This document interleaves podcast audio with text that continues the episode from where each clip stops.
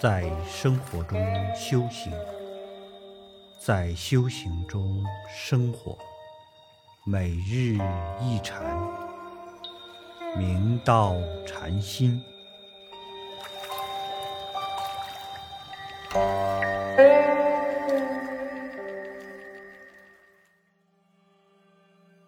大家请看经文。诗曰：“法达，法纪甚大。如心不达，经本无疑。如心自疑，如念此经，以何为宗？”答曰：“学人根性暗钝，从来但依文诵念，岂知宗趣？”祖师开示道：“法达深意为佛法本自甚为通达。”怎奈你心不能通达无碍，经典义理本来没有疑惑，只是你心中自起疑惑而已。你念诵此妙法莲花经，数量已达三千部，那么经中以什么为宗旨呢？法达诚心道：莫学根性迷暗愚钝，从来都是依于经文诵念。根本不知经中宗旨去向何处。法达法师心中转念，至诚求法，并非佛法不知晓，只是不究竟圆满，故得都是具谦卑之心，低处接收之德，终能成就圣果。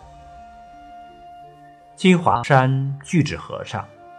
刚开始住安的时候，有一位比丘尼师傅，名叫石寂，前来参礼。他戴着斗笠，手执锡杖，围着巨智和尚绕了三匝，说道：“道德即下例子。”如是问了三遍，巨智和尚均无言以对。于是尼师拔腿便走。巨智和尚道：“日事稍晚，何不切住？”尼师道：“道德记住。”巨智和尚又无言以对。尼师走后，巨智和尚慨叹道：“我随处丈夫之行，而无丈夫之气，不如弃安，往住方参寻善知识去。”当天晚上。山神告诉他说：“不须离此，将有肉身菩萨来为和尚说法也。”过了十多天，果然，杭州天龙和尚来了。巨智和尚连忙顶礼请法。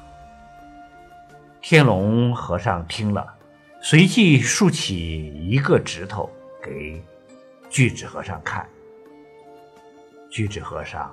当下豁然大悟，从此以后，前来参学的人，凡有所问，巨智和尚都是竖起一个指头来接引，没有什么其他的言语提倡。他临入寂的时候，曾告诉徒众说：“悟得天龙一指头禅，一生永不尽。”说完，便嫣然而化。